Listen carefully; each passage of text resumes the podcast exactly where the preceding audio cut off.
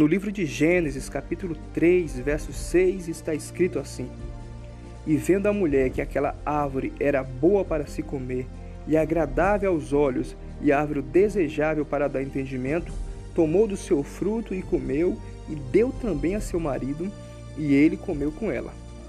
Gênesis é o livro das origens, e nele encontramos respostas para muitos motivos que levam os homens a uma vida de constantes conflitos, sejam internos na alma ou externos no corpo. Talvez a história mais conhecida da Bíblia é a queda da raça humana nas pessoas de Adão e de Eva. Vamos analisar alguns pontos importantes.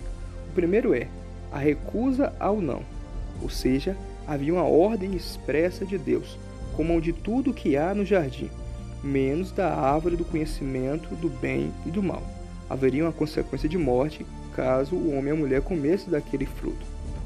Mas a serpente, que era o animal mais astuto do campo, provocou na mulher o desejo em comer aquele fruto. Vocês serão como Deus, vocês conhecereis o bem e o mal. Sabemos que Deus ele conhece o mal por contraste. Deus não pode ser tentado pelo mal. Mas o desejo da mulher falou mais alto e ela come do fruto e dá também a seu marido. Ou seja, houve um desejo no seu coração, houve um desejo no olhar. Então o homem ele peca antes mesmo de comer do fruto. O segundo ponto é a usurpação, ou seja, o homem busca o conhecimento de tudo. O homem busca o desconhecido, o intocável. Onde o homem governa, todos os contratempos são resolvidos facilmente. Acidentes, catástrofes climáticas, o homem no controle.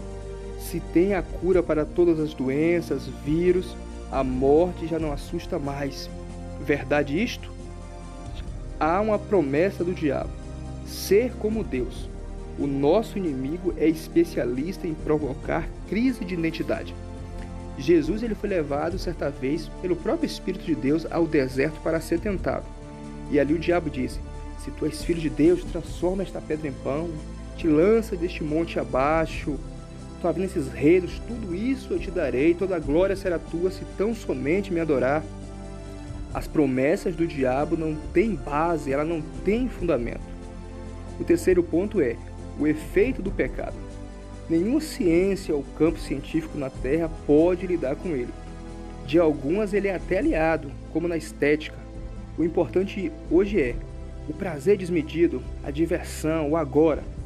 De outras o pecado ele é ignorado, como na filosofia.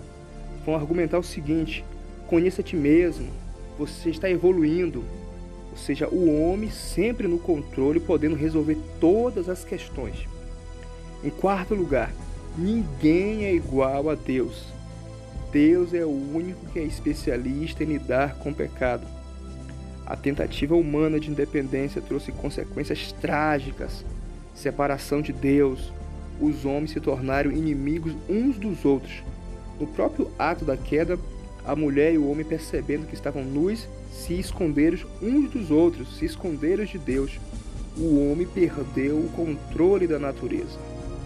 O cordeiro e o lobo nunca mais poderiam andar juntos. Mas Jesus veio para desfazer as obras do diabo. A cruz é a resposta final para o pecado. Seja homem, seja mulher, seja humano, seja criatura, seja filho, nenhuma condenação há para os que estão em Cristo Jesus, que não anda segundo a carne, mas segundo o Espírito.